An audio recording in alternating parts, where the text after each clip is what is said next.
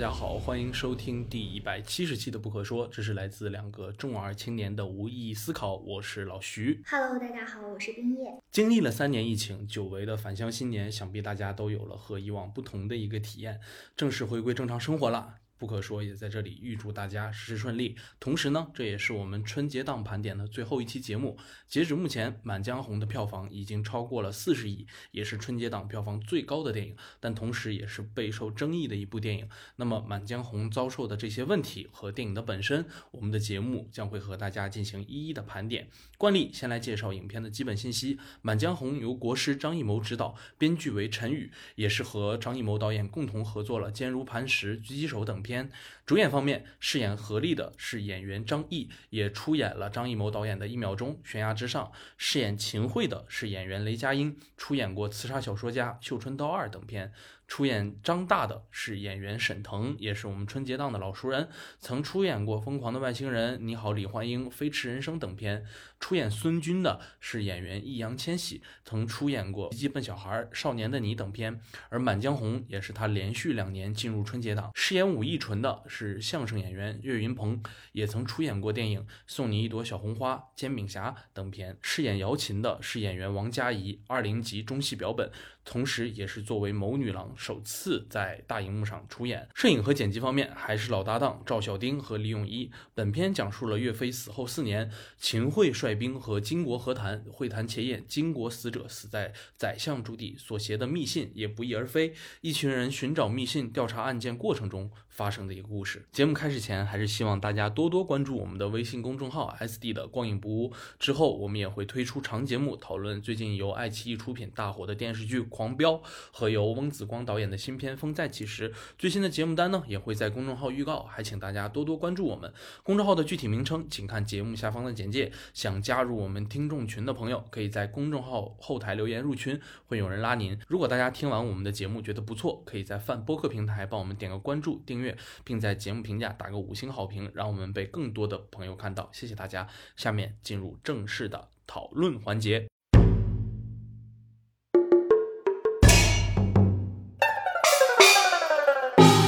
话题。这次《满江红》坚持在一个封闭庭院中完成了故事上的发展。那么，对于这种封闭空间产生的对于叙事的影响，想问问看你有什么样的看法？《满江红》它其实综合了张艺谋之前电影的很多特点，比如说他在《大红灯笼高高挂》里面的深宅大院的密闭空间的叙事方式，还有影的替身叙事，包括三枪拍案惊奇的那种传奇色彩和喜剧风格，还有英雄当中的刺杀故事。包括一秒钟呀、狙击手呀、悬崖之上对于理想主义和家国情怀的诠释，其实在这部影片当中，我们都能够看到很多的影子。回到我们刚刚所谈论的主要的问题，就是它是在一个封闭空间当中去展开叙事，地点一致，环境密闭，其实也是很常见的。大红灯笼、菊豆里面都是这样拍的。哪怕是《满城尽带黄金甲》，它也是把一个情节全部都集中在了皇宫里。对，嗯。场景集中其实它有一点好处，就是它可以让观众把注意力都集中到叙事本身，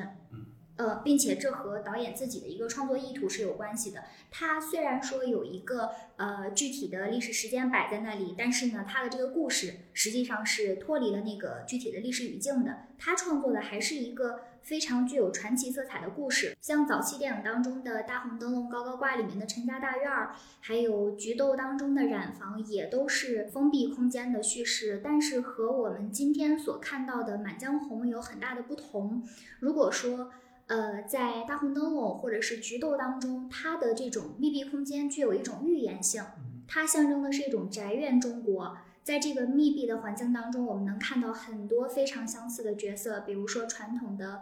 父辈权威，比如说被封闭的女人，比如说她通过这样一种空间环境所塑造出来的一种被禁锢的文化氛围，或者是说生存环境，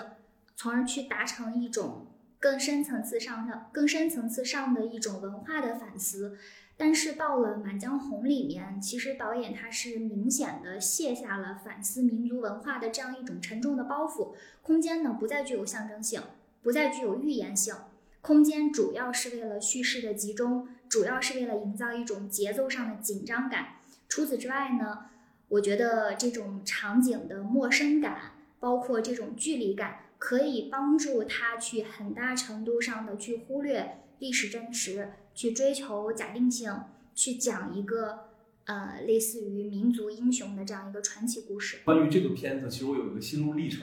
就是在大概呃春节前半个月的时间吧。其实他们出预告片的时候不是很早，他们好像都是临近那个春节档档期的时候才纷纷出预告片。包括无名的时候，当时也就出了一个非常短的一个预告片。嗯然后这次，当时我记得我在看《满江红》那个预告片的时候，他因为他剪了大量的在那个院子里的那样的一个场景，然后还有他不断行走的人。其实我当时有一个预判，我说，哎，这次他要在这样的一个庭院之中，或者是呃借助这样的庭院和纵深玩出一个什么样的东西。然后其实我觉得预告片里给我一个非常强烈且直接的感受，就是他有一个去俯拍呃当时那个易烊千玺和岳云鹏在往那个方向走的一个镜头，我感觉特别像那个时候《大红灯笼高高挂》里面的时候那个穿行的那种感觉。然后我还说，哇，这一次那个国师是不是要做一些呃以往的那样的一个创作形式？但其实是我发现，真的到我看了正片之后，我是在我回想这些我要去写的这个话题的时候，我才意识到，哎，原来我在预告片的时候有想过这件事情。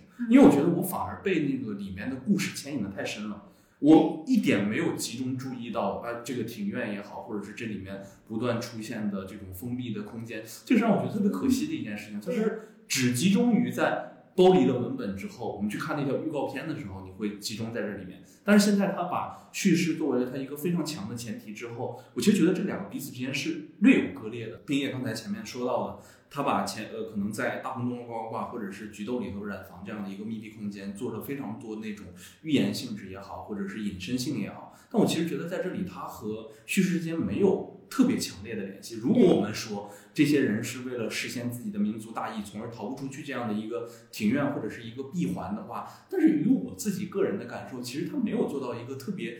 有力的支撑。或者是他的剧情里面，甚至丝毫都没有在提到哦，我们是不是在去试图打破这种传统也好，或者是跳脱出对于这种民族大义的描写，这是让我觉得特别可惜的一个地方。然后其次有一点，我就是觉得，呃，很多人都在说里面的片子的纵深啊，包括不断遮挡的那种感觉很像影，但我其实觉得我们可以非常好的拿影影和满江红做一个对比，因为我觉得影恰恰是一个形式感上做到了极强的这样的一个影片，你能够从不断出现的这种遮挡的那种半屏风式的那种感觉，还有有他若真若假的那种邓超的那种身份的一个转化，去推演出很多的隐身意。但如果你直接的就摆在这里告诉我，呃，《满江红》里出现了很多巷子啊、纵深啊、不断出现的屏风，去做制造那种悬疑的气氛，或者我觉得可能会有一些过于强行，它因为它没有做到那么贴切和实际的一种状态里。我觉得这个也是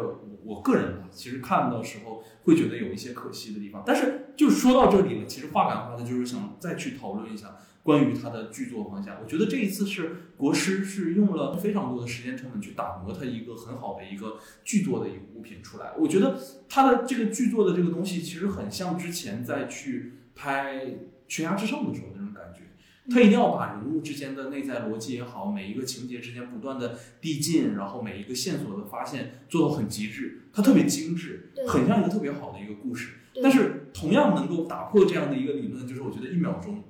呃，我们可能讨论一秒钟的时候，很多的时候都在说有什么审查问题啊，故事不完整啊。但我觉得一秒钟的呈现，反而是让我觉得它的形式和它的故事是能做到很融洽的结合的。就是如如果我们去讨论，就是那个故事上的结合也好，或者是我们讨论它和它的视听上、主题上有没有更多的融合的时候，这往往是对一个要求很高的影片，或者我们说文艺片也好，或者艺术片也好，我们会经常聊的这样的一个方向。但我觉得这一次，包括《悬崖之上》，可能给我更大的感觉就是啊，其实他不是本人也是想踏踏实实的去做一个商业片。对这个是我这一次看完《满江红》之后给自己的一个心理预期，或者我在聊这期节目之前的时候，我给自己做的一个心理建设。因为我觉得，如果我对它有特别高的期待，或者说我们聊的整个的基底超于这个的话，其实对这个影片本身可能会有一点不公平。但没办法，因为我又就是回溯这些，因为我们你看，我们去聊一秒钟，聊菊豆，聊大红灯笼高高挂，因为我们知道，其实包括活着，就是张艺谋导演他的。Level 是在这里的，他曾经是一个很强的这样的一个创作型的一个导演，哪怕我们不说他是一个作作者型导演，但他也是一个很强的创作型导演。但是到现在只去拍一个这种商业喜剧的话，对我来讲，其实是觉得有一些可惜。我先说一下，就是你刚刚提到的，就是他的就是那个预告片的问题。预告片我没有看，我是直接去看的正片。看正片的时候，真的是有那种感觉，就是你看到人物在那个巷子里面走过去，并且他配的音乐应该是豫剧加上了电子音乐，还有打击乐的那种感觉，就是你觉得非常带劲。我看第一遍的时候觉得很有意思，因为它就是呃。镜头的那种调度的感觉，你能发现就是人物，包括他的故事，想尽量的从他以前的那种封闭性的那种空间，从大红灯笼，或者是说像菊豆，从那个封闭空间里把人还有事儿全部都解放出来了。我其实看到那个我是很很惊喜的，就是他终于把包袱卸下来了。嗯，但是当他再出现第二次、第三次、第四次的时候，我就已经 疲倦了。对对对对对对，我就已经疲倦了。确实，如果说他早期的片子，因为他早期的片子，呃，就是大家都被奉为经典嘛，但是也有很多的评论家指出说，呃，他的片，他的这个电影是形式大于内容的。对的。嗯，但是如果反过来我们看今天的《满江红》的话，就我们刚才聊那个问题，实际上是形式是完全服务于它的内容的，以至于让我们忘了他曾经被评价为一个形式主义大师。对。但是真正。意义上的经典的片子，好的片子，它应该既能在形式上也能给人留下深刻的印象，也能在故事上一气呵成。你说到这个之后，我忽然有一种感受，就是我是什么时候忽然意识到这是张艺谋拍的片子，你知道吗？就是他最后送出去的时候，所有人在齐颂那个段落，就是唱就喊出《满江红》的时候，就有一种那种开幕式的感觉，你知道吗？我就知道熟悉的张艺谋回来了，但是。其实是挺可惜的，就像你刚才所说，其实它是有非常多能够让我们感受到他以前曾经有过的那种创作力旺盛的时候，他能够做出那种形式上的突破。但是只呈现出来这个作品，我们肯定是不满意的。而且我有一个呃，还有一个很强的感受，就是你说的那个人物穿梭的那个时候配上的那个音乐，其实我是抱着预期，就怪我。我预期太高，因为我看了那个预告片的时候，但它预告片的时候是没有那个豫剧的，它是只有一个铺在底子上的一个《满江红》的一个配乐，然后走的时候也是很正常的。所以他第一次走的时候，我就在正片里的时候，我就有很强烈的预期，我说他到底要怎么来？我跟你是完全相反的，你知道吗？他第一声一出来的时候，我整个人被雷住了，你知道吗？我说这是在干什么？你知道他给我了一种很强的错觉，就是。呃，他从第一次开始的时候，我就想到了这样的一个件事情，就是他有可能会觉得他要去用这种大量的这样行走或者穿梭的镜头，去完成这种人物在这种谜团之中啊、困境之中去寻找线索的这样的一个过程。但是他知道的是，他的过场戏如果松下来了的话，观众会走神。是，他肯定知道这个东西是要在春节档放映，可能要应对的是更多这种呃正常的我们的普通观众，所以他就想。我要用什么东西能够把大家在过场戏的时候精力给抓回来？对对对，他就他就一定会想哦，我这时候一定要有一个更具民族特色的一个东西也好，或者他最擅长的那样的东西，做一个这种大融合、大结合，把你的注意力紧紧的拉住。但是我给我的感觉就是，他好像就是曾几何时，他是不需要用这样的方式。视听很强烈的、很炸裂的，就是那种告诉你五颜六色的东西，然后把你狠狠的拉住。就以前可能存在于美术上也好，或者是一些电影内本身的东西。但我觉得这一次，他那个豫剧一出来的时候，它既不像 MV，又不像电影，但是我感觉就是，呃，肯定是好褒贬两同的这样的一件事情，就是有肯定有好的，也有不好的评论。但我觉得我会站在一个反面的一个评论上，我就觉得他的能力是不需要靠那种东西吸引着我们，或者是牵扯我们，这是让我觉得。挺遗憾的一个地方呃，对，它就是一个纯粹形式的东西，而且我觉得你刚刚说的那个点很好，就是它可能是想通过这样一种方式去增加这个故事的紧张感，或者是说把观众的情绪给调动起来，让我们能继续把这个片子看下去。嗯。但是你一次一次一次这样反反复复的出现，但是你好好就感觉不到变化，这个东西是会让人觉得很疲惫的。对对对。哎，我其实还想听一下你，你就是。你在看这部片子的时候，在影院的观影体验是什么样的？我还挺好奇的这样的一件事情，因为我们应该都是春节档的头两天去看的吧？对，我是大年初一去看的。哇，怎么样？你看的时候的感受？我觉得挺搞笑的，笑点非常密集，而且如果你单纯的作为一部春节档的合家片电影去看的话，是可以值回票价的。你周围的小孩多吗？周围啊，我很。呃，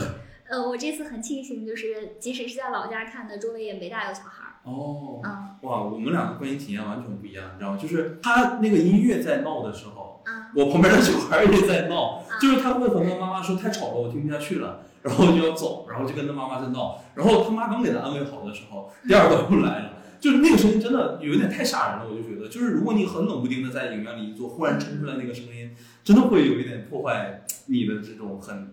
直接的这种感受啊。好，我们有一个简单的一个分享之后呢，就进入我们的第二个话题。这个其实是我真的非常非常想聊的一个话题，也就是关于这部片子里的人物，就是仿佛进入了二三年之后啊，中国所有的文艺作品都在开始讨论理想主义这样的一个人物形象的一件事情。为什么这么说？其实最近大热的那个《狂飙》里面也出现了一个呃好警察、坏警察关于理想主义和实用主义这样的一个讨论。就是我想问一下，你如何理解沈腾所饰演的这样张大这样的一个理想主义的角色？其实也还有一个角色，就是引起了非常多人讨论的，包括呃春节的时候，你应该也看到过那个微博，就是在去。讨伐国师关于里面的那个女性瑶琴的女性角色设置的一个点，非常想听听你的看法。首先是关于沈腾这样的理想角色，其实，在张艺谋这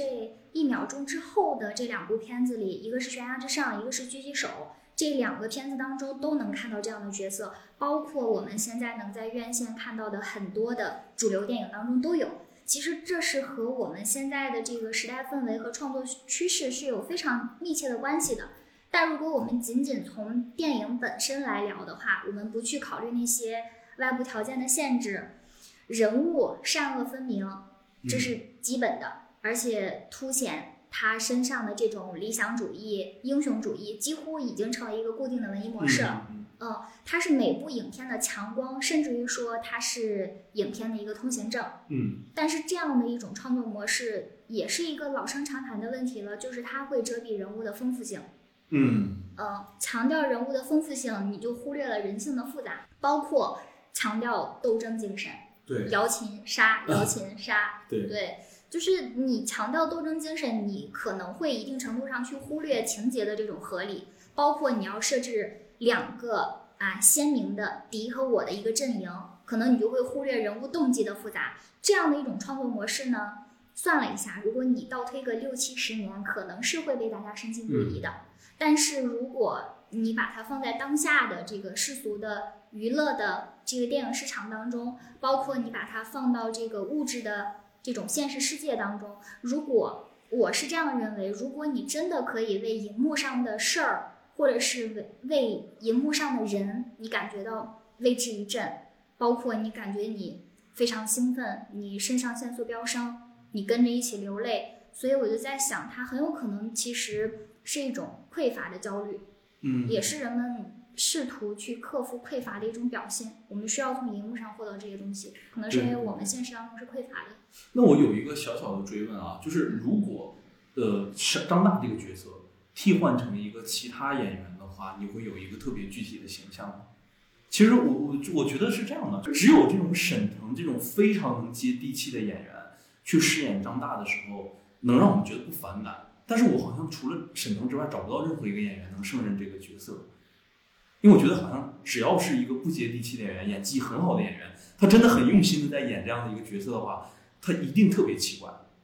嗯，是。其实让我想的话，我也想不到哪个是吗演员可以来代替沈腾。好像是这样的一个一个意思，就他好像会是让我们在一个理想主义和一个就是看起来很高的一个东西之间，我一定要用一个非常下里巴人的一个方式把你拽回来。对，我觉得他在选角上也一定贯彻了这样的一个逻辑，就像你刚才说的时候，他其实也在焦虑，他很想去做做正确这件事情，但是他知道观众，就是我觉得他算的都太仔细了。是他一定要让观众在这里被拉下来，然后让我们知道啊，就没别大家别紧张，我们是一个很轻松的，让所有人都能看懂的这样的一个故事。所以我一定要让一个非常接地气的一个演员来去做这样的一个角色，但同时他又要告诉你，我的表达是非常高尚的，这个让我就觉得特别割裂。其实张艺谋真的是深谙商业电影的运作规律。嗯。虽然说从一秒钟，包括归来那几部片子，其实他的票房都不是很高，但是你实在是没有想到他能在七十岁的时候，然后有这样的一个商业票房的成绩。对对对对对，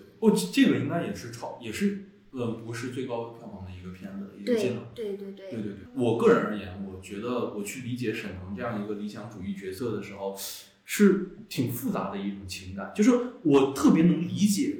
嗯，张艺谋导演为什么会选择这样的一个角色，因为我觉得他有一个很基础的一个逻辑在这里面，就是像张大、像姚琴这样的一些角色，他们的出现，一些可能没有呃高官俸禄的人，或者他们只是一个最普通的一个平民阶层，但是他们却背负着一个我一定要去实现这种呃。民族大义也好，把这首诗让大家世人传颂下来，这样的一个精神那种，其实特别浪漫的一件事情。我觉得也是，包括像张艺谋时代的那样的创作者们也好，非常感动的一件事情。他这样的时代精神，我可以理解为在当下这个时代里已经没有了。它是一个特别稀缺的一个东西，也是我们飞速进展、功利主义也好，我们的社会不断进化的过程中的时候，特别需要让大家去唤醒的一个东西。但是。我觉得它既残酷，但它又现实的一点，它其实是在告诉你，你践行的这样理想主义的一个逻辑，无论是在古代也好，甚至它有预言性质的，可能你是也在现在也好，它是一个实现不了的东西。你一定要去做适当的妥协，才能够完成你的最终目标也好，或者完成你的目的也好。但是怪就怪在这儿了，你如果说你去实现你的最后的一个终极任务也好，或者是你实现你的一个目标也好，那么《满江红》。这一首词一定要有它的意义所在。对。但是现在来说，你读出来《满江红》了，是我们站在现代人的视角上去理解这样的一件事情。我们知道《满江红》意味着什么？意味着岳岳飞的十二道金牌啊、召回令也好，或者是被奸臣构陷的这样的一件事情。这个是建立在我们的思考逻辑之上的。对。但如何作用在这样的一个理想主义者身上？他能预言到千年之后有这么一批人看着他的电影，看着他的事迹。会这么痛哭流涕吗？对于他们而言，那可能只是岳将军留下来的一个遗言也好，或者遗作也好，哪怕是就里面他或许还提到了一点，就是他们还在去猜岳将军会不会在里面留下了一些什么关于呃秦桧的一些线索也好，或者是他怎么构陷的，或者他的一个罪证。但其实你证明的就是那完全是一个抒情的一个词，它没有线索。我我当时还想的是，他是不是留了一个什么藏头诗，或者是他一个口信？但最后他真的说出来那个《满江红》的时候，我反而又觉得，那如果作用在里面的那个真实人物的逻辑之上的话，它是否有那个必要性？我当然，对于我们来说，我觉得是有必要性的，就是因为我站在我们的视野，不可能让《满江红》这首词可能就这么石沉大海，或者坠入这种时间的河流里了。但是对于里面的现实人物的逻辑而言，它是不是有真实可靠的一个建立的逻辑？这是我觉得需要打一个问号的。这是第一个问号。那第二个问号就是关于里面塑造的这种浪漫主义的这样的一个倾向，理想主义的一个倾向。我觉得他在我们现代人的视角去推演，只有感动，没有接受到任何的东西。这个就是他没有留下任何的印象。我去仔细回忆张大这样的一个角色的时候，就像我刚才问你的那个问题一样，就是。他除了能够把这个东西拉回地气，让我觉得他是一个挺接地气的一个人，下里巴人的一个人，然后让我觉得是一个挺可爱的这样的一个人物形象之外，马上就是一个非常无私的奉献的。但你不觉得他是一个可信的人？但就你会觉得他是一个非常两极的一个人，他反而失去了最折中的那一个部分，是就是。就像您刚才所说，他是一个特别深谙商业规律的一个人，他知道观众喜欢看什么样的一个角色。但如果你想让你的作品是能够留下来它的一定的影响也好，或者是它的利益是足够标准，或者你想影响更多的人也好，嗯，我觉得是对于这个片子而言，或者对于这样的角色也是挺不公平的一件事情，或者是你压根就没有办法达到那样的一个程度。它沦落到最后，它就是一个商业片，大家看了一笑，到最后一感动就过了。它特别像一个，就是被。操控的，就我在看完这个里面的这个《满江红》之后，我觉得我特别像一个感情感动机器。他需要我的感动的时候，我当然会感动，我无比的感动。就是你说那么些人一起给你去传送，用话筒传递的一个形式，就是递话员的这种形式，告诉大家《满江红》在说了什么，一代又一代这种感受一样，非常强烈的这种感受。但同时，他要让你该笑的时候你就要笑了，因为我们这是又是一个喜剧基底的一个事情，就让我觉得，我我我在里面就是。真的很精准的被他扇来扇去、忽左忽右的这样的一个感觉，这让我觉得，哎，我我看完之后还挺可惜的一个点，因为我我很想有一个很强的这样的一个人物形象，但是我觉得，呃，可能最吸引我的就不是沈腾这个角色了，是何丽。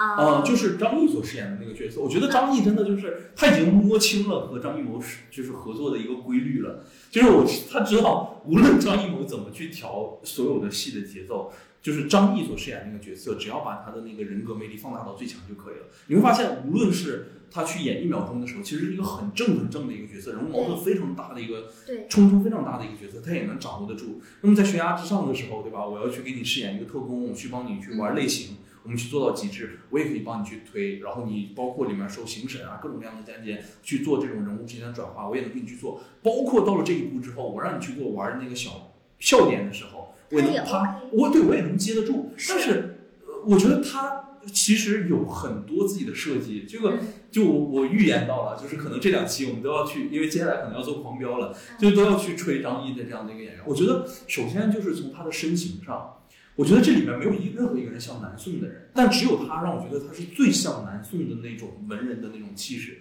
因为他首先身形很标准，对，笔直的站在那儿。但你看武义纯也好，或者是你看沈腾也好，他们都有一点点就是不太像那种古人的那种感觉。对对对，但是是，反而是张译他站在那里，你就有一种对于你想象南宋的官员的那种状态，或者是文人的那种状态，然后他一针一邪的那种感觉，或者是他在面对着秦桧，包括在面对这些人的时候，他的不同的态度，都让你感觉到哇，他把这个人物做到了一个非常极致的一个程度。这个当然不只是他演员自己的功劳，可能呃这些美术老师、服装老师在里面进行设计的时候，都做了很用心的这些处理。但是唯一能够让我留下印象的，或者我看完这部片子给我唯一留下好评的，我觉得就是张译这个角色。对，确实我也有这种感觉，就是他既他的笑点其实就是很简单，他一直在说哎，嗯。啊，他一直在这样说，但你觉得他的这个哎里面，一方面他是一个很狡诈的人，嗯满腹的阴谋诡计，嗯，但另外一方面呢，他的这个哎，你就感觉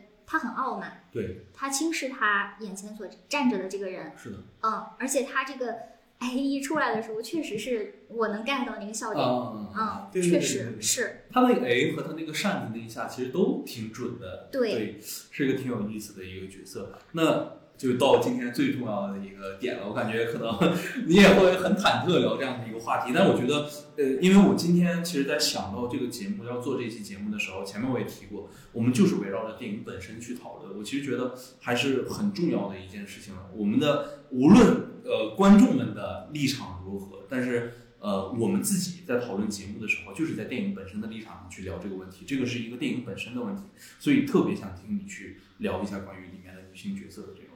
从一个女性观众的角度来看呢，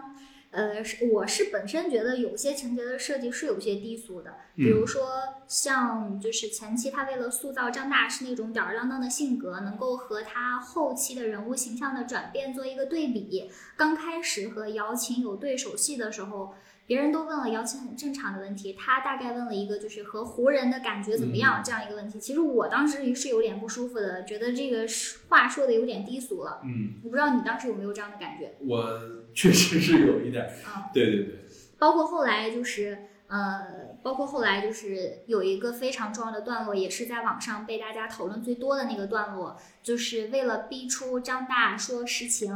把这个姚琴关到另外一个屋子里，然后那个场景我记得特别清楚。其实，在整个片子当中，我印象最深刻的一个就是在那个巷子里面来回的走，然后另外一个其实就是这个镜头，它前景是在逼张大说出实情，然后后景一个非常密闭的空间里，这个姚琴她是被推来推去的，包括他一直在哭喊，一直在挣扎，就给我的感觉其实挺揪心的，挺不舒服的。嗯虽然后面孙军他也解释说没有真的让人去碰姚琴，其实这个点上你也能看出张艺谋他能不尊重女性观众吗？他能不知道人们反感什么吗？但是他这样的一种解释的方法没有办法去抹去我当时的不适感。对但是我认为我这种感觉的来源并不是归罪于《满江红》，或者是归罪于张艺谋，甚至于说某一部电影，其他的某一部电影。我觉得我的这种不适感是来源于现实生活的，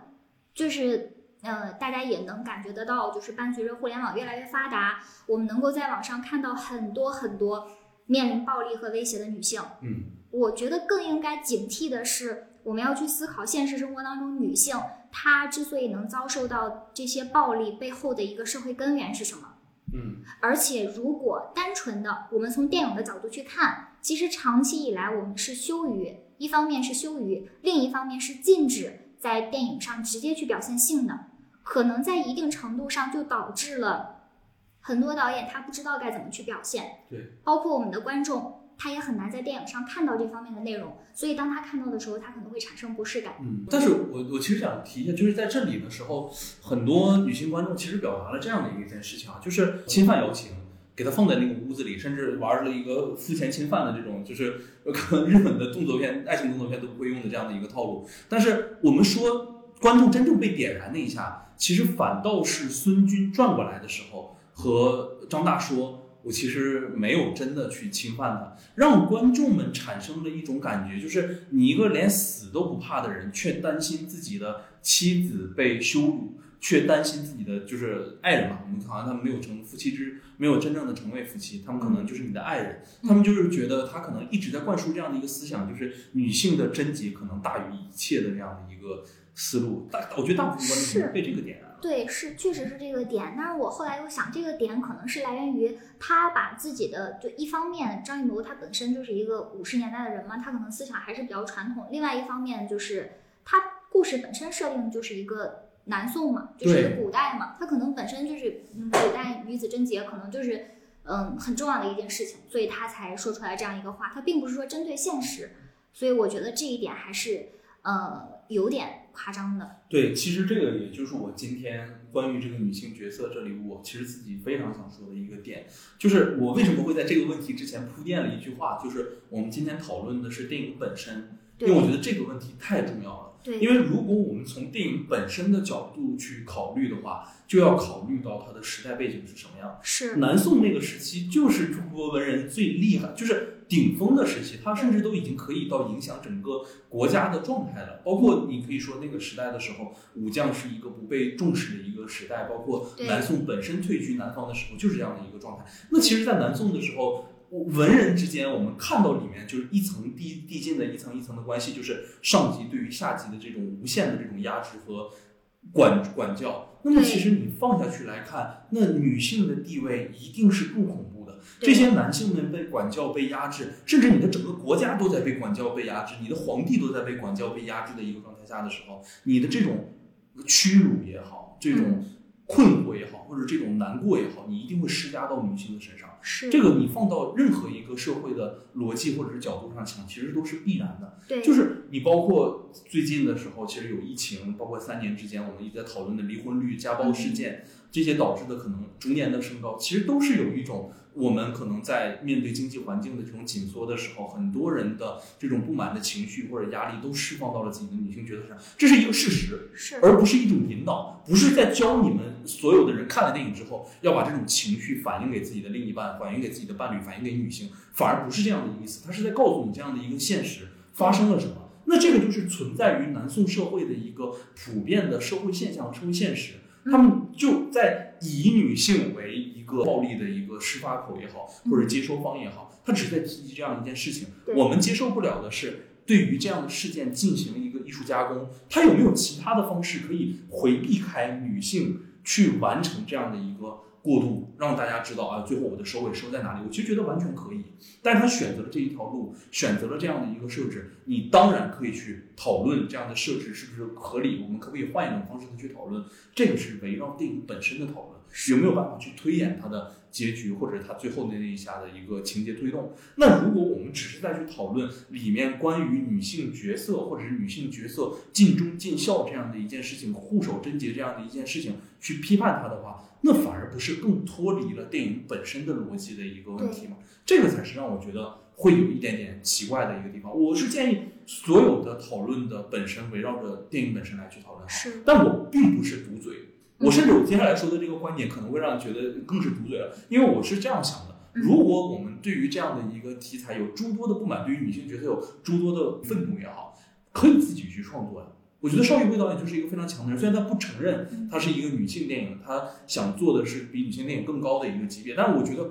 我会把它的定义划归在女性电影这样的一个序列里。就是我觉得我们可以拿电影来说话，女性角色的塑造，女性角色的变化，你拍一个现代的女性的一个大女主的身份出来的时候，她一定和这个片子不一样，而且她无比适合。如果在这里面瑶琴变了一个无所谓贞洁、无所谓外面外界因素的这样的一个女性的话，她反而和整个你的电影逻辑是不相匹配的，对对吧？你如果包括你拍同样的一个宋代的故事、古代的故事也好，你去拍穆桂英，我也相信，我也愿意去看这样的电影，我也愿意看到这样的一个女性的一个身份的一个存在的。但是恰恰是回到了这个本片的逻辑里面来讲的话，我觉得这个恰恰是我们可能对于《满江红》有一点呃过度批评的一个地方。，是，我我完完全全支持女性角条，这里还是打一个标签，维护一下自己的一个，就是保护一下自己啊。但是我是觉得，如果放在电影的维度讨论的话，我们就用电影本身去讨论是最好的。我们千万不要去呃用更多的包呃束缚，然后压在导演的身上，告诉他每一个片子要去怎么拍，要去怎么样设置。他诚然，他这样的设置一定有他的问题，对他设置这样的一个情节，但我觉得我们可以揪着情节去讨论，而不是去讨论这个片子在立场上的问题，这个是非常奇怪，而且会围绕着我们所有关于《满江红》的这些延伸的讨论，我觉得这个是一个很重要的一件事情。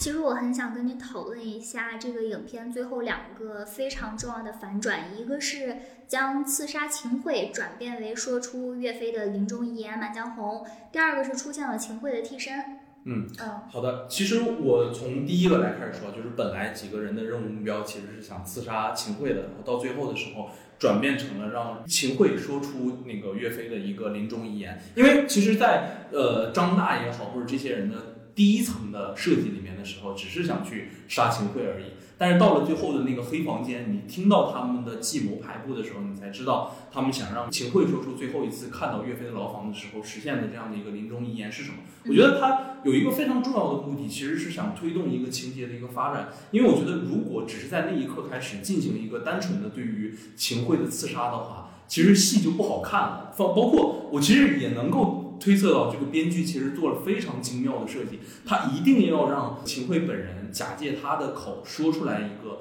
最后看到那个遗言的一个场景，这个是一个非常重要的一个戏剧情节的一个设置。那么讨论这个戏剧情节的设置的时候，我就觉得一定要去推到第二件事情，就是秦桧的替身，就这两个是不能拆开的一件事情。啊，因为我觉得秦桧的替身这里面有一个挺重要的一个点，就是因为其实真的秦桧是没有看到过那个《满江红》的词的，但是只有假秦桧看到了一个那个真正的那个词是什么，他也能最后背出来。包括你其实你看到他在说这段词的时候，也有一个感受是什么？其实他像排练了很多遍一样，对他说出来的时候是情感激昂的。这就像是一个什么？就是我觉得，就是他有一种这种历史巧合性的这种感觉。就是秦桧你最后算尽心思、用尽心思，甚至使用出了替身这样的一个方法之后，却没有办法敌过这种历史的偶然性。你让他真的去听到了这一段词，那么他就会在日后某一段时间里把这段词借他之口真的说出来，哪怕他只是一个微不足道，在你面前非常渺小，就是看到他的尸体踢一脚的这样的一个替身，但它仍然起到了它所有的作用。这个是会特别吸引观众，甚至是会让观众们感叹：哇，这个编剧为什么会这样拍或者这样设置的一个点。但是说到替身，其实我个人又在这里有一点点反对的一个意见了。我觉得，呃，两个反转之外，这个替身的设置是我觉得特别没有什么戏剧家戏剧张力，或者是没有什么试错成本的一件事情，因为它太简单了。是其实一个替身，哦，不是我的主要人物，不代表我的立场。我在下来新的一个人之后，可以把之前所有的剧情完成一个巨大的反转。嗯，但是使你使用了替身之后，这就是一个特别，我觉得不能说投机取巧，但是一定是减少了创作成本的这样的一件事情。就是如果我们的所有的悬疑片也好，或者是我们的悬疑类型也好，都按照这个方式去用替身进行创作的话，其实本身而言是一个特别折煞自己身份的一个事情。为什么？因为他是张艺谋。如果就是这个点听起来很奇怪，但是我想说的是，因为张艺谋拍过影，他很严、很深刻的在去讨论替身关系这样一件事情。是，他把替身关系甚至作为了他整个故事的一条主线去探索。他比用替身关系完成一个简单的戏剧反转之间来的更有力、更强势一点，对吧？如果我们怎么去拆解？你去想象一下，我们一整篇的时间去讨论替身关系，和你最后的时候替身关系出来那一刹那，把你的所有问题解决了。但是我告诉你，替身其实完成了这种历史偶然或者历史巧合性也讲，我觉得还是前一种会更得我的心一点，我会更喜欢一点。所以，就让我在看到了这个替身也好，或者这个这个感受的时候，给了我一个非常强的这种啊，到此为止了，之前玩的非常高级的东西。东西给推翻了，就是特别可惜吧，我觉得。满江红他们无论是他们主创在谈这部片子的创作的一个心路历程的时候，他们最骄傲的点，觉得最值得谈的点，都是说这个片子有大量的情节反转，嗯，啊、一环扣一环一环扣，一环，对对对对对。对，但是它这个故事时间是设定在宋金和谈前的一个时辰，古代的一个时辰是两个小时。呃，在这两个小时的时间里，他通过这样一种方式寻找密信啊，寻找密信这样一个动作，去凸显一种紧张感和紧迫感。但是我不知道你的观感啊，就是时间设定跟你自己的观感，你觉得是一致的吗？不是非常一致的，对我也有这种感觉，就是我甚至忘了他要在一一个个时辰两个小时之内完成这样一个任务。对，就这个是让我觉得非常就是不舒服的一个地方。它其实是我觉得它情节推进里面稍微差了一些，因为如果我们去讨论它那个时间局限性，就是那个一个时时辰的事情的话，它一定要有一个人不停的去推这件事情，对不，停的去催这件事情，只有两个人能做到。第一个人就是何力，他要去直着推，然后他要把这个压力实实在在的去怼到孙军的脸上。就易烊千玺所饰演的一个角色，告诉你还有多长时间，还有多长时间，有一个人不断的去 push 他，去推这个力，他能成立。还有第二个人就是那个哈登，气死我了！就那个说那个蒙语的那个人，啊，就是说金金朝来过的那个代表，他应该是一个很主要的一个推动力。对，他应该会站在甚至比秦桧更高的权力角色或者权力地位上，告诉你们我们还有多长时间，包括那个人的死，他去指责出来这样的所有的事情。但是你会发现他，呃，最后就当了一个什么呢？那种骑墙派或者带路党，然后直接被人一刀砍了，就是 处理的很糟糕。我觉得对，它的信息量其实是非常大的。是的，是的，对，信息量非常大，然后导致你信息量巨大了之后，然后又是在两个时辰，呃，又是在一个时辰两个小时这个时间里把它给包裹进去，你就会感觉其实是包不住的。嗯，嗯，其实是包不住的，包括就是它的反转几乎全部都是机械的硬反转，嗯然后它是先反转，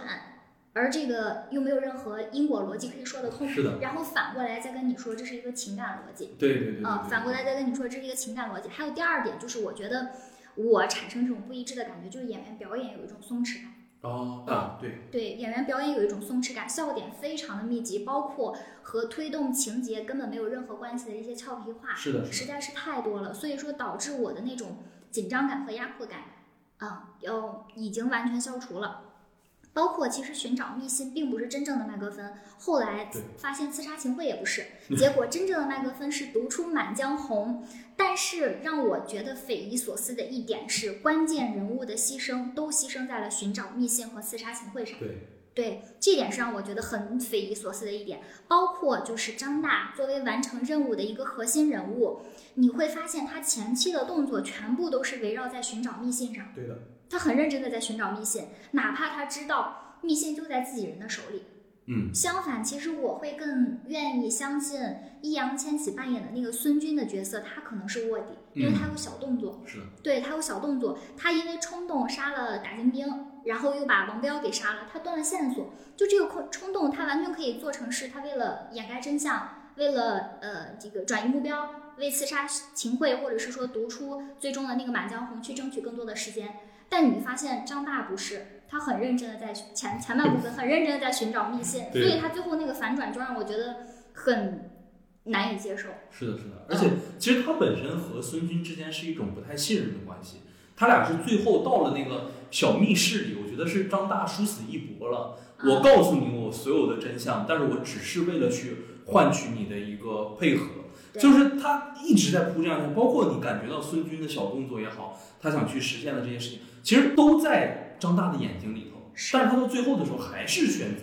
我去相信你，就是殊死一搏一赌。但是没想到的是，就是你想所跟你所说的一样，我打的是一套情感逻辑，我被家国大义打动了，我愿意去帮你去做这样的一件事情，对对吧？我最后帮助你去实现这样的一个事情，就是我觉得这这太太这太奇怪了，这个点就是也也是正好顺着你的这个提问想到的一件事情。对，最后就是那个反转，我也其实想跟你聊一聊，就是你觉得刺杀秦桧和诵读《满江红》矛盾吗？我觉得这两个本身之间好像并不太矛盾。对，这两个事儿并不矛盾。刺杀秦桧，你可以阻止宋金和谈，你可以阻止秦桧继续通敌卖国，但是诵读《满江红》只是为了所谓的秦桧活着的时候，你能够受到世人的唾骂。也哪个才是真正的民族大义？我觉得明显是前者呀。对，哦，他为什么要把这个事情做成一个矛盾的事情？是的，是的，是的，或者是说你把刺杀秦桧做成一个失败的行动？是的，就是我觉得还是受刚刚我们提到的，就是那一整套的理想主义、英雄主义那种那种逻辑的限制，就是这个人你不允许他失败，你不允许他出现纰漏。他一定是被英雄主义这个东西吸引的很深，他觉得这个东西太美妙了，甚至太能激励人心了。对，但就像你刚才所说的，其实我们前面也有聊一点，就《满江红》的意义是什么？如果《满江红》的意义能够大于宋呃秦桧的死的话，他这样的反转是完全 OK 的。对但是《满江红》的意义其实作用在我们现代人的身上的，它很明确的告诉你，故事是给外屏幕外的人说的，至于屏幕内的人怎么执行这一套逻辑，反而并不重要。就我像我刚才所说，你要不给《满江红》设定一个什么藏头诗也好，或者它里面包含着什么情报也好，你那么说出来了，我都坚信，我非常相信，包括张大和孙军做出这种不懈的努力是为了什么。但是如果他只是为了让他最后唱出那种《满江红》，并且电影再是到此为止了的话，那我没有办法去接这一趴的那种。包括最后的那个出现秦桧的替身，又玩了一次影当中的梗。我刚刚在想这个问题，就是可能出现这个梗的原因，嗯出现一个多余梗，或者说出现一个比之前这个影当中一个更高级的一个提升，到现在变成一个这么低级的一个玩法，可能是因为要正要要正确。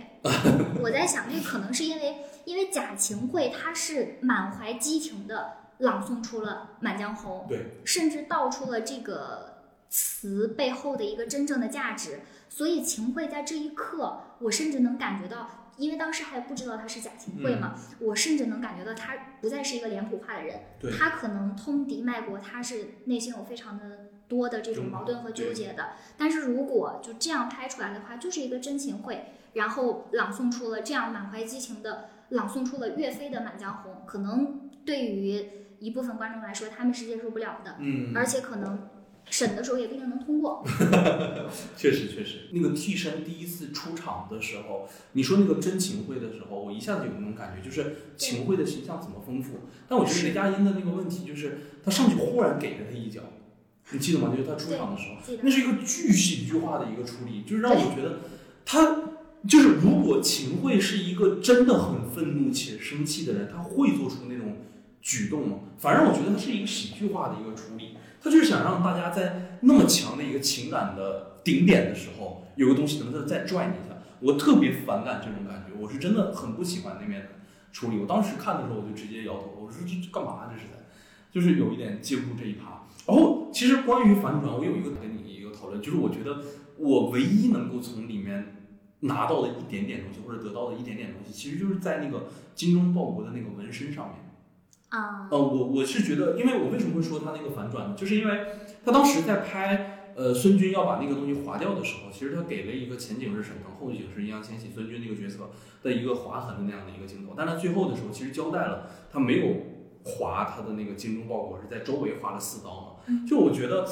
嗯，他总是会给我一种，就是我我不知道这个是国师的，是不是他在去真正的去留着这个东西，因为你其实我们可以这么去设想的一个角色，就是呃，指挥着要把精忠报国划掉的人，他是南宋的人，嗯，是南宋的官，对吧？是，包括是欧侯的那个角色嘛，那个副统领吧，应该是，嗯，就是都是南宋的人，而且你是都是要保护南宋的这样的一个军人，但是你在这里面其实出现了一个偏差，是我现在要你把精忠报国看似最最正确，甚至它放在任何一个朝代、任何一个社会，乃至如今，它都非常正确的一个口令，给它划掉的时候，你会做出什么样的一个选择？其实它有一点点在去挑战当下的我们对于某些口号也好，或者某些东西的一个认知。它其实是一个当权者可以随意操控且篡改的这样的一个东西。甚至我觉得这个口号今天与我的政治主张，或者是与我的一个思想不一致的时候，我们马上废除掉，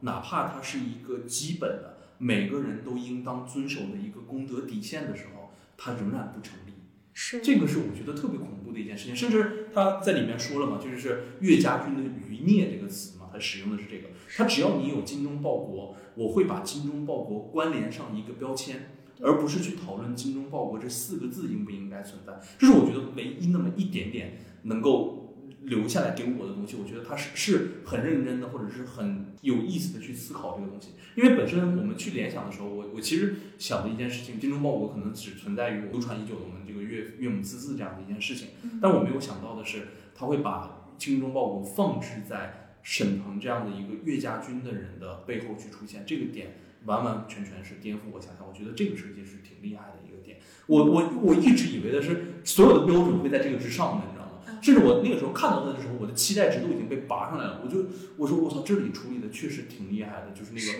硬去给他划掉那个“精忠报国”那四个字的时候。但我没想到这个就是已经是顶峰了，所有的东西在往下走。确实，我觉得在就是掀开他后边那一刻，其实我觉得他台词上的功底其实并不是很好，包括它里面塞了这么多的喜剧笑料。嗯，确实是搞笑，但是可能意义并没有那么多吧。但是其实有的时候，像动作和情节，其实更多的是能够去打动人的。包括就是当时掀下来那一刻，其实不光呃对于我们来说是非常震惊的，应该那一刻对于孙俊来说也是非常震惊的。是的，是的。对，那个时候其实是完成了一个很好的人物的转变，是的，是一个非常合理的、和因果逻辑的、和现实逻辑的一个，就是能够给他造成冲击的。原来。我这个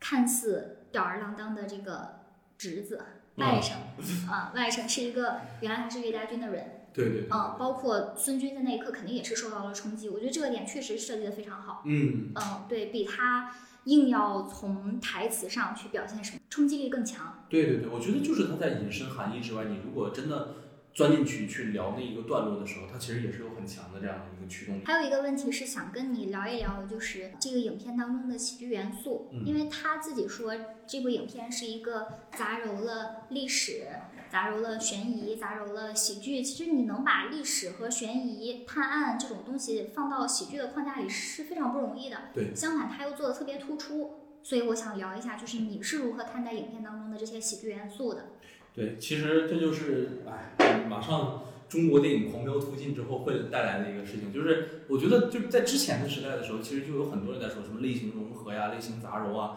包括去突破各种各样的东西。但是我觉得有一个很基础的一个逻辑，就是我们去看一下中国最近的这些电影中。其实你包括像《独行月球》的时候，它就是一个科幻和喜剧的之间的一个融合。对，同时又有一个很主要的一个元素，今天又要提了，就是沈腾。我觉得聊喜剧元素就离不开沈腾。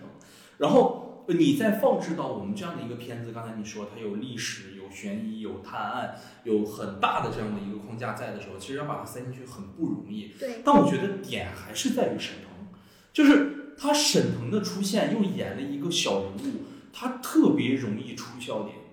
是，他只要开始说话，你就很想乐。包括他那点小心思和小打算的时候，去实现了这样的一个人物的时候，你会觉得，哎，这一切都是真的，或者是这个喜剧元素其实是很做的很扎实的一个部分。但我其实觉得，这就是刚才所说的那个点，就是如果他只是利用了人物去完成的这种类型转化，他又还是一个特别正的这一个剧的话，他就会暴露一个问题，就是这个角色的。上限和下限都特别厉害，上限很高，对吧？崇高理想，下限很低，下里巴人。但他没有中间的那个段落，就是让你觉得他不平衡。他是一个脑袋大，身子腿也长，但是他没有中间身子这样的一个人。他在整个创作的逻辑里头来讲，给我的观感，只是我给他的一个定义。我觉得他是让我把握不清他的喜剧方向的。嗯，但如果我觉得你喜剧类型做得好的话，其实是你中间所有的这一条线都是穿着的，对，里面的这个喜剧元素是贯彻始终的。对，其实这里面只有两个人是做到了的，一个是岳云鹏，一个是沈腾，但他恰恰是观众预期之内的喜剧元素。对，我们可能会说做的比较好的一点呢，可能是张译的那个哎，或者是那个敲击的那一下，会让我们觉得哎，那个喜剧的点能够在他身上去实现。但是我觉得就是偶有妙手吧，但没有家章的这种感觉。就是你要是想给他做一个特别好的这种喜剧元素贯穿始终的话，它本质上它和你的这个方向是反。是你的这个喜剧最后要是能够有一个特别悲伤的一个基底存在的，你才能够让大家感觉到这个喜剧是能够走入你的一个内心的。但同时也是我自己个人的一个喜好的一个问题吧。我非常不喜欢类型杂糅。我特别不喜欢。嗯我觉得我个人的那个观影癖好就是，我可能想去看科幻类型的时候，我就要在科幻类型里待到舒服；我想去看喜剧的时候，我就把喜剧看好。我不喜欢这种非常杂糅的一个方式，这是我个人的一个观点。张艺谋他在不同的创作阶段都想去创作喜剧，包括两千年的《幸福时光》，嗯，赵本山主演的那个，还有两千零九年的《三枪拍案惊奇》，而且你发现他选角的方法都是一样的，嗯选的都是最具有观众号召力的喜剧相声、喜剧小品演员。但是你会发现，它喜剧效果的产生全部都是小品式的、段子式的。观众确实是开心了，但是这些段子，这些单纯依靠表演所呈现的一种滑稽和可笑的感觉，并不是情节的刚需。嗯，并不是情节的刚需，不是说不能讲段子。像我们看早期冯小刚的片子，都是在讲段子，对对。但是人家讲的段子不一样，他的闲笔，他的段子全部都是在扩充影片的信息量的，而且他非常擅长去用中国人这种呃。非常就中国人文化基因里的东西，就是用中国人他们的这种社会经验，用他们的人生经历去做调侃，嗯，是和我们中国人的生活是密切相关的，所以可能也说他的片子没有办法就是走到国外，是和这有是有很重要的原因的，对。但是像《满江红》中当中我们看到的这个喜剧，它纯粹是靠演员的自身的形象，我们看到岳云鹏就想笑，我们看到沈腾就想笑。看到他们滑稽的表演，看到他们那些无厘头的对白，看到他们那些俏皮话所产生的一种喜剧感。而且我觉得非常重要的一点就是，导演他在进行二度创作的时候，他在塑造荧幕形象的时候，暴露出了一个非常重要的问题。我不知道你有没有同感，就是我觉得观众他看到的不是一个舍身取义的张大，看到的也不是一个。诡计多端的吴亦纯，其实观众看到的还是沈腾，还是岳云鹏。对，我觉得在这个喜剧框架当中，你看到的是一个喜剧演员，而不是一个角色。这对于一个导演来说，我觉得是比较失败的一个点。对，而且其实你刚才说到这个点，我还想到了一件事情，就是呃，你刚刚说到冯小刚他的那个段落，其实就是他里面人是真的拿自己在搞笑，对，他不去去讨论我给你去出什么洋相。让你去感受到这种搞笑，他不是那种状态，而是我要拿我自己开玩笑，对是这种很自砍、很自调的这种行为去是跟你说的。但是《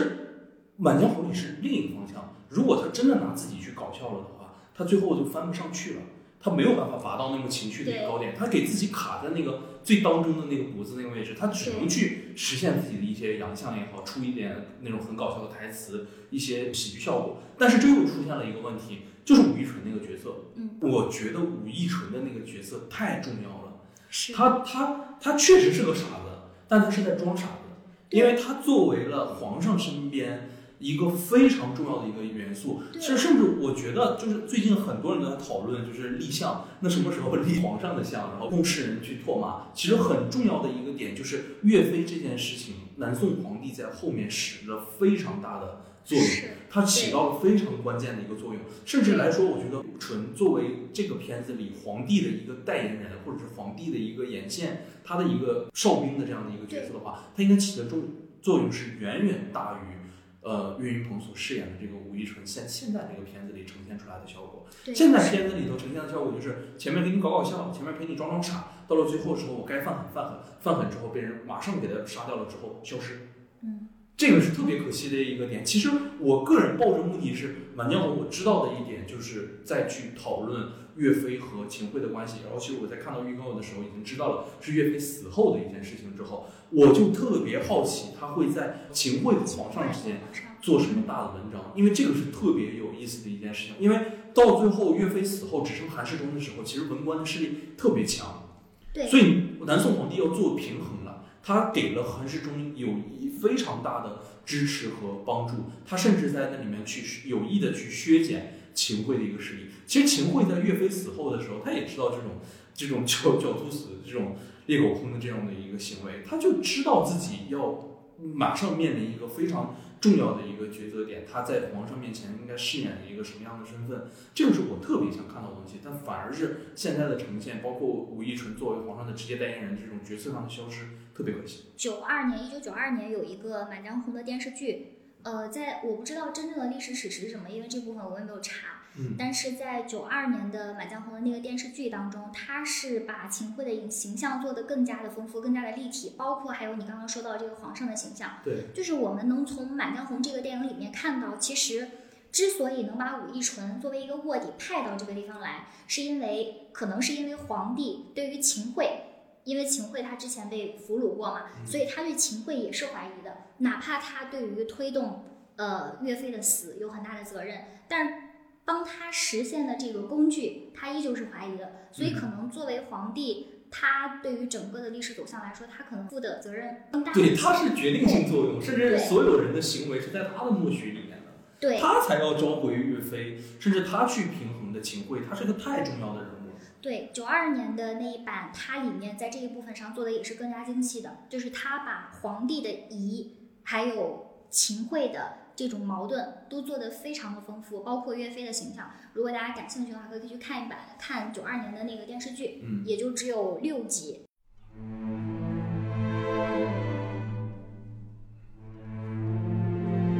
其实照常理，按照我们做长节目的一个逻辑，在我们今天的所有讨论结束的时候，应该做一个张艺谋作品的一个回顾了。我们以往也是经常这样的一个套路。但是到了今天的时候，其实我们满满想讨论一些电影之外的事情。其实围绕《满江红》来讲，非常重要的一件事情。第一个，关于今年春节档的这个骂战，我觉得《满江红》真的是在漩涡之中的这样的一个角色，并且他也在前几天的时候微博上说要起诉几名大 V，甚至之前还有呃一些报刊来说他要放弃起诉这些大 V 的一个权利啊，就当做无事发生。但是前几天的时候，在这个新闻刚出来没一会儿的时候，《满江红》的电影官微又发了一条，我们会绝不姑息，追溯到底啊，就是一个非常强硬的一个态度，这是第一件事情。那么围绕着第二件事情就是。呃，《满江红》的粉丝和呃《流浪地球二》的粉丝之间的一个骂战了吧？然后包括其实，在《流浪地球二》的粉丝眼里，其实有一个非常大的一个争论，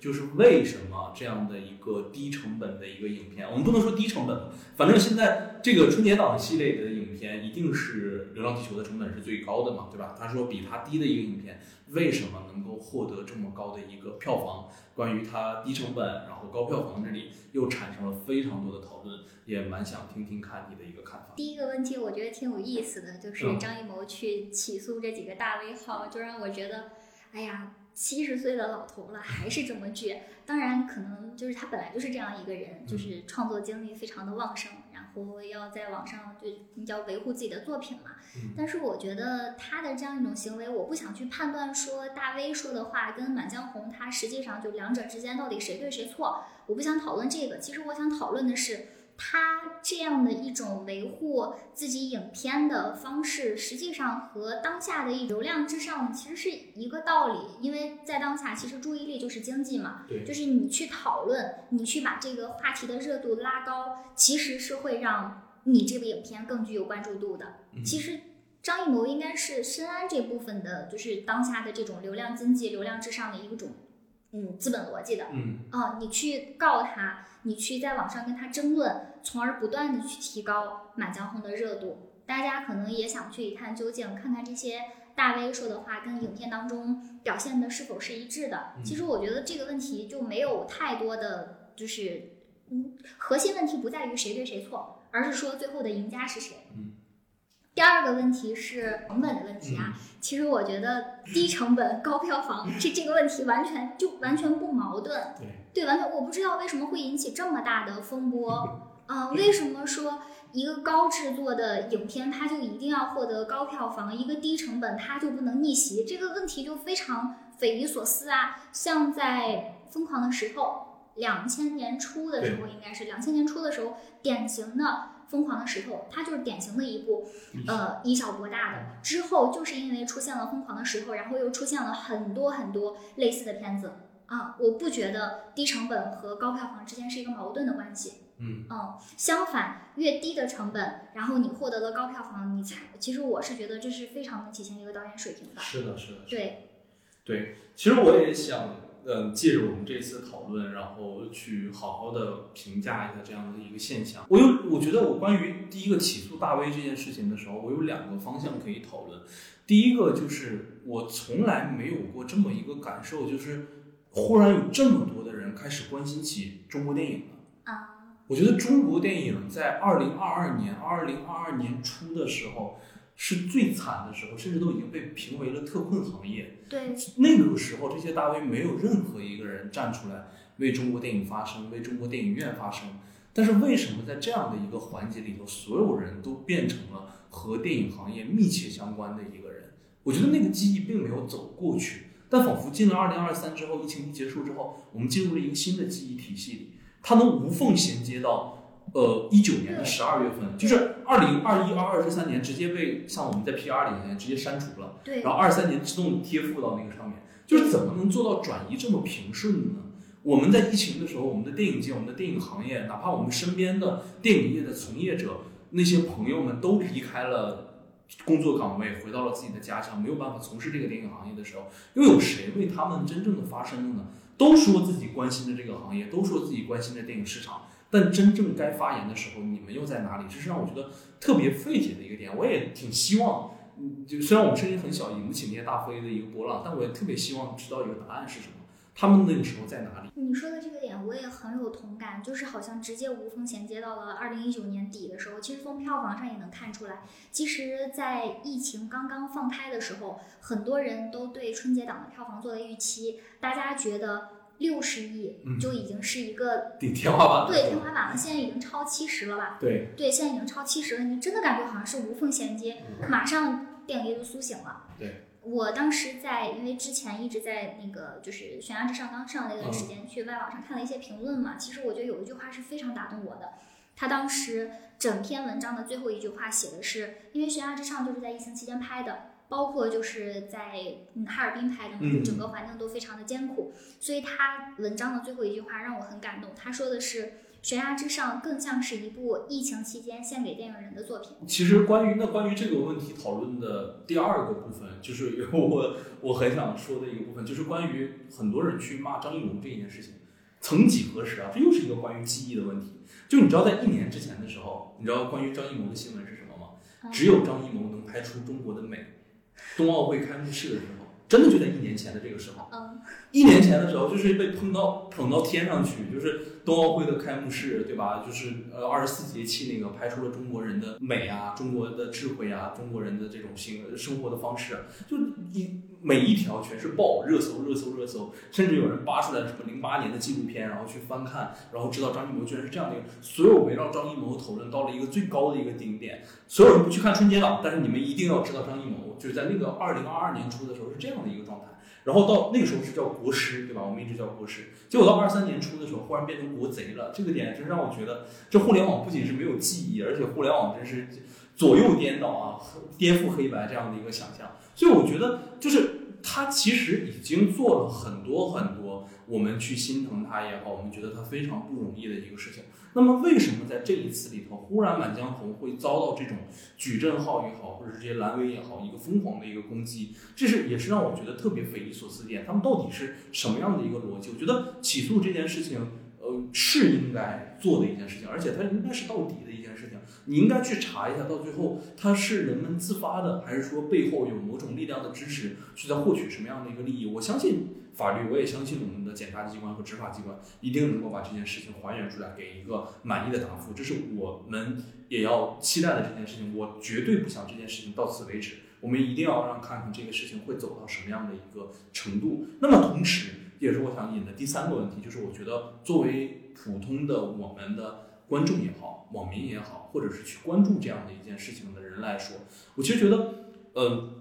有两个逻辑可以提供。第一个就是。春节档的电影不是只可以看一部的，嗯，你可以看各种各样的电影，对，你可以去看《流浪地球二》，你也可以去看《满江红》，你也可以去看《熊出没》，你也可以看《无名看深海》，看 anyway 看什么都可以。你是同时都在支持着这些电影，你也同时都在支持着中国电影的一个发展。说简单点啊，更简单的逻辑叫用脚投票，你选择你的方式是什么，对吧？你如果都不喜欢，你就不去看这些电影。对你就压根儿我就不想支持你们。但如果你喜欢或者你想去看这个电影，你本质上来讲其实就是在帮助这些电影或者是帮助这些创作者们，你会为他们提供一个很好的成绩或者是很好的一个逻辑，对吧？这就是一个非常简单或者是底层逻辑的一件事情。其二就是，其实这些电影的出品公司也好，投资公司也好，是互相交错的。你从这些片子里面，你都可以找到中影的影子。你说他们互相攻击，出于片方来讲，他们有什么样的目的？对对吧？你其实你可以去发现，无论是田晓鹏也好啊，然后你包括张艺谋啊、成尔也好，他还有郭帆导演也好，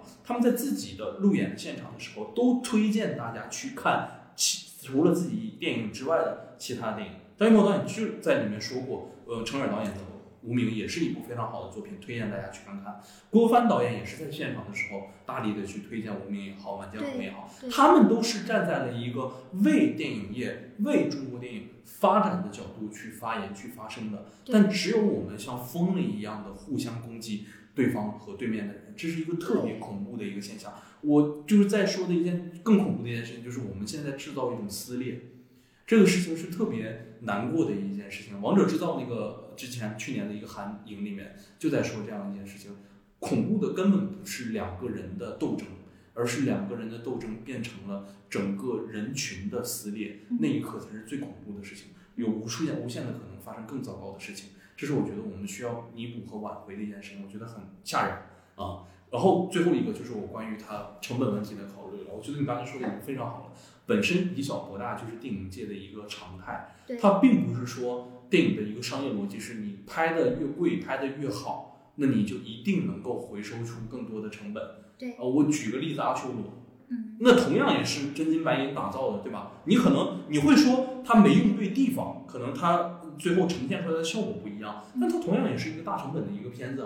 那你如果说小成本的话，我们可以说小成本的话，《失恋三十三天》，对吧？它也是一个小成本博了很大电影票房的一个片子，它也是被奉行了后来我们去拍这种小成本电影的也好，喜剧电影也好的一个开创性的一个先河的这样的一个片子。这也是形成商业逻辑本身的一点，就是电影它属性除了大喇叭以外，还有一个属性是商品，商品就会存在。我们在小成本的、低成本的电影里头，我们用一些可能没那么知名的演员，没有那么知名的一些团队，但是我们做出足够的精彩的内部的情节，做出足够的构思和利益的时候，它就应该得到嘉奖和奖励。这是一个商品逻辑。它和我们现在去讨论的啊，你票房高，那你就应你成本高，你就应该票房高；你成本低，你就应该票房低。这个东西本质上是不存在着一种直接的联系的，它很像是什么？很像一种巨婴的逻辑。凭什么你成本比我低，但你票房比我高？我们的网民难道现在只有这样的一个素质体现吗？这是让我觉得特别无解的一种事情。那么，如果关于排片呃这个成本问题，我们再往下去说的话，其实有一个核心的一个论调是什么？大家现在在要求《满江红》这部片子公开自己的制作成本，为什么这样的一个制作成本的片子可以得到现在这么多的一个票房？那其实我很简单，这个逻辑啊，我们换位思考一下，我只想问一件事情：有没有人敢要求我和我的祖国、我和我的家乡这些影片去公开自己的制作成本和他们所得的一个票房收益是什么？如果他们做了这件事情的话，我觉得满天红完全可以做这样的一件事情。更何况，其实这些的报批的这些影片的发行，还有他们的制作，然后包括到最后他们进行分账的时候，一定有一个明细在的，这是一个法律上所规定的一件事情。钱不是说你拿百分之五十，你拿百分之三十，你拿百分之二十，他们又扣除了自己发行的费用啊也好，一些成本制作费用之后也好，再进行分账这样的一个票房。那你从这里面你就可以推导出它的明细是什么样，它的制作成本是什么样。其实这些数据本来也是能够被大家知道的一件事情。但如果你就是希望片方主动站出来说的话，我有我自己的观察、观点和立场。我希望所有的主旋律电影，你们吃着二一二二零二一二二这几年的红利，获得了非常大的成功，获得了非常多的票房，那请你们也公开一下自己的名气。这就是我的一个观点，我的一个立场。没有觉得这个事情有什么，对吧？你们都说如果《满江红》没有鬼的话，为什么不公开？因为我觉得我们主旋律电影象征着这种一切的欣欣向荣，甚至代表着我们的一个发声。那为什么不能公开？他们更不会有一些鬼鬼祟祟，或者有一些内部的一些操作在吧？所以这综上其实就是我对于这些延伸话题的一个讨论。然后包括其实今天在主体话题的讨论的时候，我们说了非常多的关于电影本身内容的讨论，我们甚至给了《满江红》的一个定义，我们理解它为一个商业的喜剧，或者是国师为了去迎合这样的一个市场做出了这样的一个改变，但是它有很多的不足。同样，我们也讨论了，它有包括我们所说的关于精忠报国那样的一个设定，有非常优秀的地方。同时，我也觉得这部片子其实是值得大家去看的这样的一部影片，因为我觉得在今年的春节档有一个非常好的一个趋势，就是它提供了多元的视角。对，你想看什么样的影片都有。你想看，嗯，童呃儿童向的一些动画片，你去可以看《熊出没》；你想看动画片，或者是更成人向的、更情感向的，你可以视觉向的，你可以去看《深海》。包括你想去看陈耳这种导演，比如说他的视频有个人的风格的话，你可以去看他的《无名》。你想去看科幻片，你本身是一个硬核的影迷，或者是你是一个硬核的科幻的电影的一个受众的话，那你就可以看《流浪地球二》。那么你比如说你是一个想去看一些剧情这种不断反转或者推进，有一点喜剧元素的，你可以去看《满江红》，提供了丰富的选择和方向。但是我希望的是，我们不要去产生这样的对立。这种对立和撕裂反而是推动我们走向现在的一个非常不好的一个标志。我反而依然记得，在一九年的时候，我们倡导的一件事情还是取得共鸣，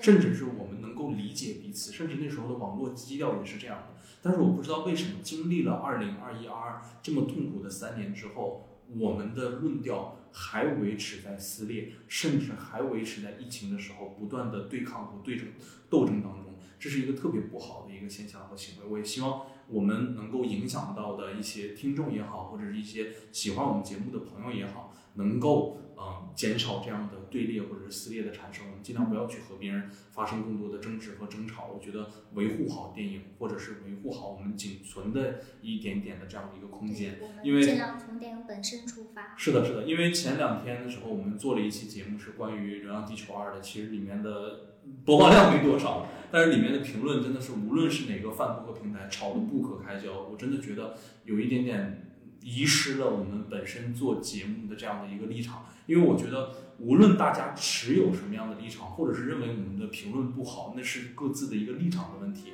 但是我们在节目里，我们只要在我们的主体话题的讨论里，它一定是围绕着电影本身去进行的，绝对不会有我们任何的立场问题。我们只是在通过它的影片逻辑去推断它这样的剧情设置是否合理而已。它真的是围绕电影本身，所以我们也非常希望大家可以在评论里头多多和我们去聊一些关于电影本身的问题。当然，你们关于电影本身的指正，如果有逻辑有指正的话，我们会虚心接受的。但是如果只是针对于立场问题对我们的抨击的话，我们一定不会接受的。我们也会选择用自己的武器来保护自己。那么在最后的时候，就是感谢大家的时间，感谢大家的收听。然后我们下期节目再见。